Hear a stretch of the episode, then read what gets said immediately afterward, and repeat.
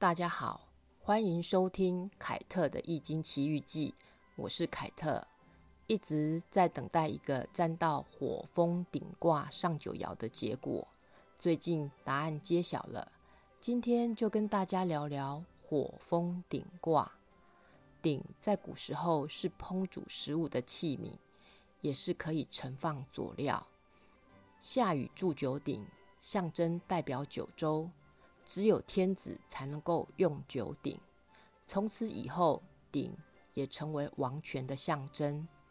鼎和古时候的人日常生活息息相关，又和国家的权力象征密不可分，所以鼎卦非常的好，非常的重要。它的卦辞非常简单，就只有两个字：元吉，最为吉祥。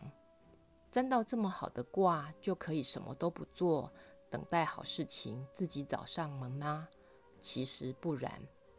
第一个占到顶卦初六爻的朋友，他放下了台北的工作，大老远的跑去桃园上班，先拿下第一个进阶的位置，沉潜自己，努力工作，伺机而动，最后终于重回台北主战场，拿到更高的位置。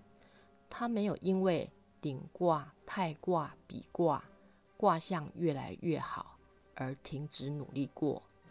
第二个占到顶卦上九爻，是几个支持台北荣民总医院陈威明院长的员工来问的。上九爻辞说：上九顶玉炫，大吉无不利。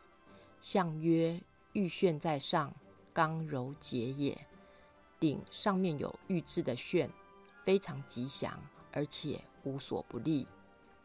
玉制的炫在上位，是因为刚柔并济，调节合一。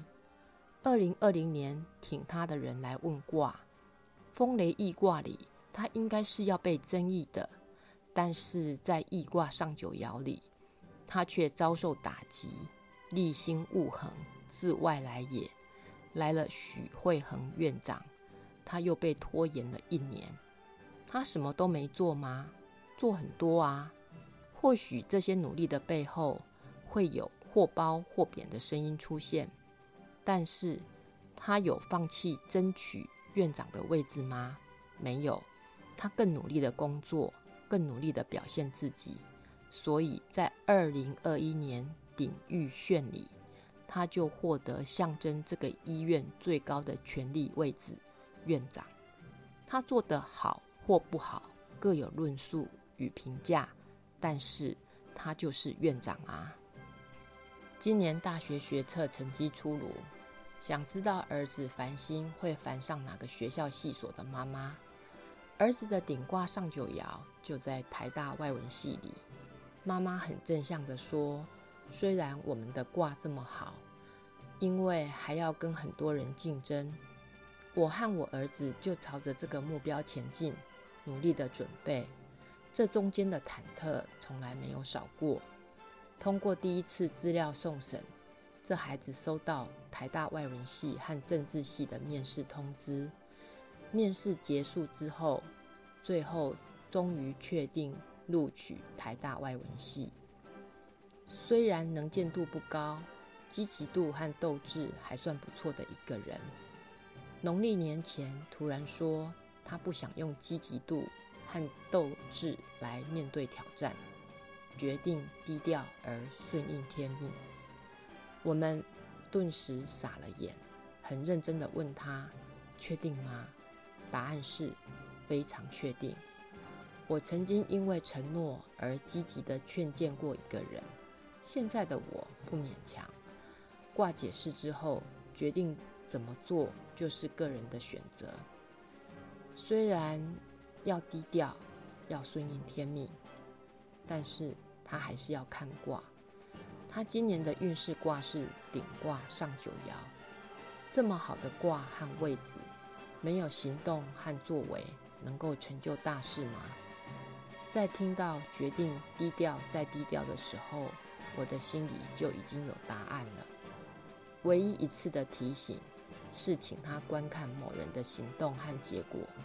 如果最后还是用政治势力上位，他的策略就要考虑做调整。